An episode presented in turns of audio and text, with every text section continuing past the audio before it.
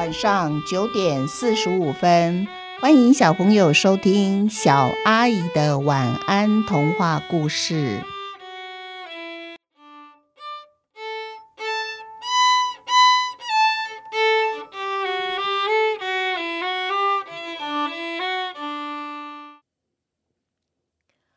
我家也有狗医生酒，土豆闯祸了。这时候啊，我听完妈妈的安抚，一点都没有，心情都没有变好，反而抱着土豆哭起来了。土豆要是当不成狗医生，都是我的错啦。这时候啊，爸爸就说：“其实考试的时候呢，你的声音确实是有点小，但是考试的好处就是要让我们知道自己的弱点是什么。”然后针对弱点来加强训练，同时呢，这是我们要不要回家也讨论一下，到底土豆适不适合当狗医生呢？土豆就算不是一个狗医生，可以为别人服务的方法很多啊，一样可以证明它存在的价值，不是吗？唉，没想到我比土豆还要笨，一定是啊，我们常常去跟老师抱怨，所以主考官才故意挑我的毛病，不让我过关的。不会啦，妈妈还，居然还替那个学校的老师和替主考官讲话呢。妈妈说啊，到医院为病人服务是在做好事啊，学校的老师啊才不会不让我们过关呢。好了，我们不要再抱怨了，回家赶快加强练习，才对这件事情有帮助啊。爸爸也说啊，你们两个第一次在很多人面前考试啊，能够考这样成绩已经不得了了。是啊。爸爸这个安慰稍微对我有点用，于是爸爸又建议啊，以后啊，我带土豆去河滨公园散步的时候，就练习大声的说话。他觉得啊，我在家说话很大声，可是大庭广众之下，可能因为害怕，然后声音就变小小的。那如果到河滨公园呢，我可以训练不害怕陌生人的眼光，还可以训练自己大声说话。刚开始在外面呢、我还是不好意思开口说话。慢慢的、慢慢的几次以后呢，哎，有改善了一点点了。有时候啊，那些骑脚踏车路过人听见我对土豆说话，他们还会停下来看看我们。当土豆做对了我给他的指令啊，一边观看的人们还会拍拍手来鼓励我们哦。这让我有信心增强了不少。嗯，隔壁的邻居陈妈妈，也听也听到我说话，就会说：“不错哦，你喊的口令越来越大声了。”你那个 good 哦，该上扬一点，再更大声一点，积极热情的感觉就有啦。邻居陈妈妈听说土豆只要考试通过，就是一个合格的狗医生，就非常的兴奋。她跟妈妈说啊，等土豆拿到狗医生的执照的时候啊，就可以带他去我当志工的特殊学校当志工。我是游泳志工，以前我就问过老师哦，是否可以带家里的宠物去学校和小朋友一起玩。老师跟我说：“欢迎啊，欢迎啊！只要宠物是健康和善的，不会伤害小朋友就好了。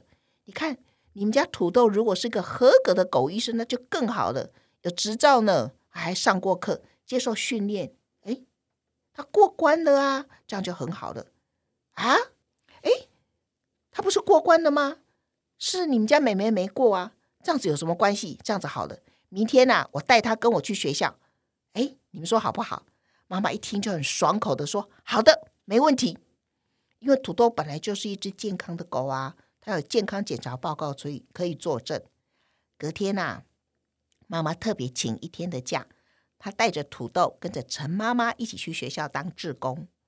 虽然土豆不是一个合格的狗医生，可是啊，他又不是去医院有什么关系？他是去学校陪小朋友玩一玩，当一只搞笑狗好了，逗小朋友开心。”那是没问题的。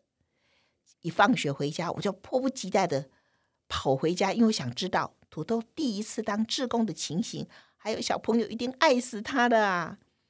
我一回到家，一打开大门，土豆像往常一样就扑到我身上，我们两个在地上滚来滚去，直到土豆把我的书包拖走了。